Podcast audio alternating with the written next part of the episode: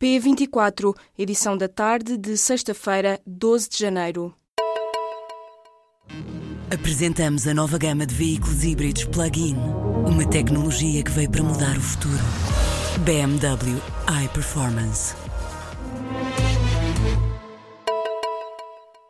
Quando a atual Procuradora-Geral da República exercia funções no Tribunal de Família e Menores de Lisboa entre 1994 e 2002, foi alertada para circunstâncias eventualmente menos claras em relação ao processo das alegadas adoções ilegais por responsáveis da Igreja Universal do Reino de Deus. A informação foi avançada nesta sexta-feira pela própria Procuradora-Geral. No entanto, o comunicado refere que, depois de analisar os elementos do processo, Joana Marques Vidal não identificou quaisquer factos factos que confirmassem o alerta recebido. A Procuradora lembra, no entanto, que a Procuradoria-Geral da República está a investigar a atuação do Ministério Público no caso das alegadas adoções de crianças acolhidas num lar em Lisboa por parte de elementos da IURD. Mais Europa e menos imigrantes. Na Alemanha, conservadores e sociais-democratas chegaram a um princípio de acordo para uma nova grande coligação. A chanceler alemã, Angela Merkel, e o líder do SPD, Martin Schulz, querem formar um governo estável que seja um novo começo para a Europa e que fortaleça a coesão social. O esboço do documento, de 28 páginas, é citado pela Reuters. Estas são as bases do acordo do Bloco Central Alemão: reforçar a zona euro, limitar a imigração, congelar os impostos, investir em educação e ciência, reduzir a venda de armas e aumentar a produção de energia renovável.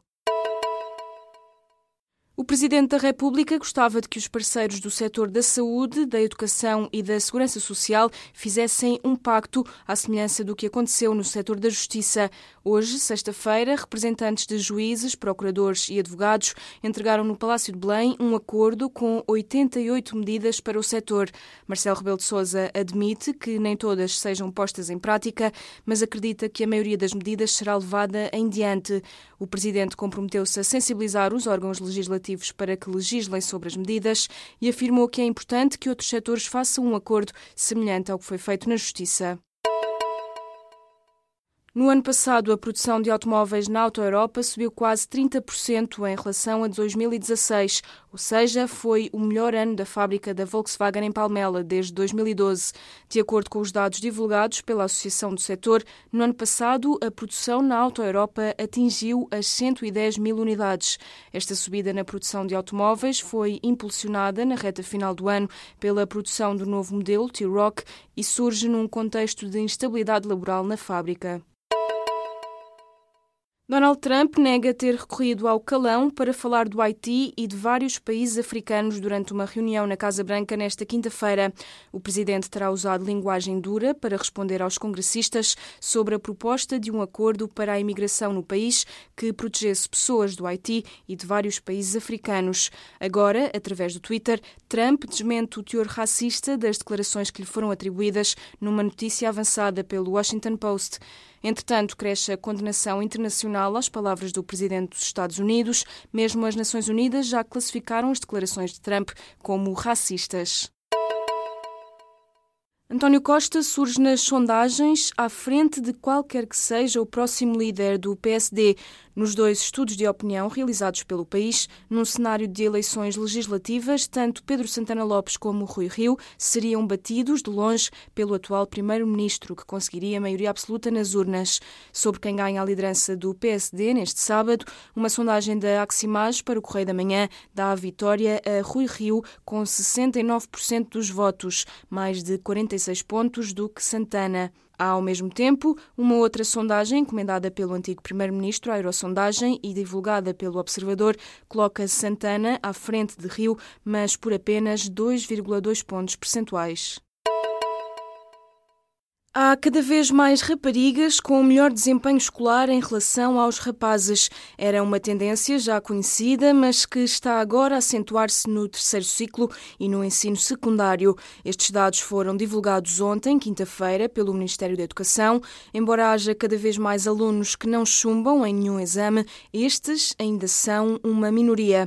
Agora aumentou também o fosso entre rapazes e raparigas no indicador do sucesso escolar. Entre os fatores que marcam o desempenho dos alunos, alunos estão o género e o contexto socioeconómico dos estudantes. O pneumologista Filipe Frois diz que o Serviço Nacional de Saúde está na reserva, no limite. O consultor da Direção-Geral da Saúde expõe estas críticas porque, afirma, os responsáveis dizem que está tudo bem nos hospitais.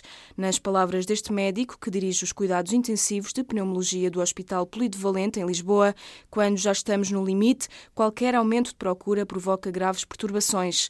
Para Felipe Frois, a resposta do SNS à gripe diz-nos mais sobre o estado do SNS do que sobre a gripe. O Ministro da Saúde é a favor da legalização da cannabis para fins terapêuticos, desde que seja bem regulada e com enquadramento rigoroso. Em entrevista à Antena 1, nesta sexta-feira, Adalberto Campos Fernandes disse que concorda com a utilização da cannabis para fins medicinais, mas não como forma de ser fumada.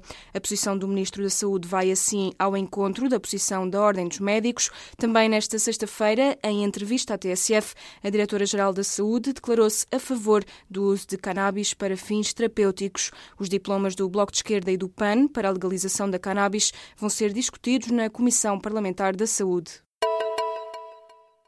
Mário Centeno é oficialmente o presidente do Eurogrupo. O ministro das Finanças português recebeu nesta sexta-feira o testemunho das mãos do holandês Jeroen Dijsselbloem. Centeno afirmou numa cerimónia na Embaixada de Portugal, em Paris, que está muito motivado para liderar o Eurogrupo nos próximos dois anos e meio. Centeno tem como objetivo completar a reforma das instituições da zona euro, o que inclui a União Bancária, a União do Mercado de Capitais e a política fiscal.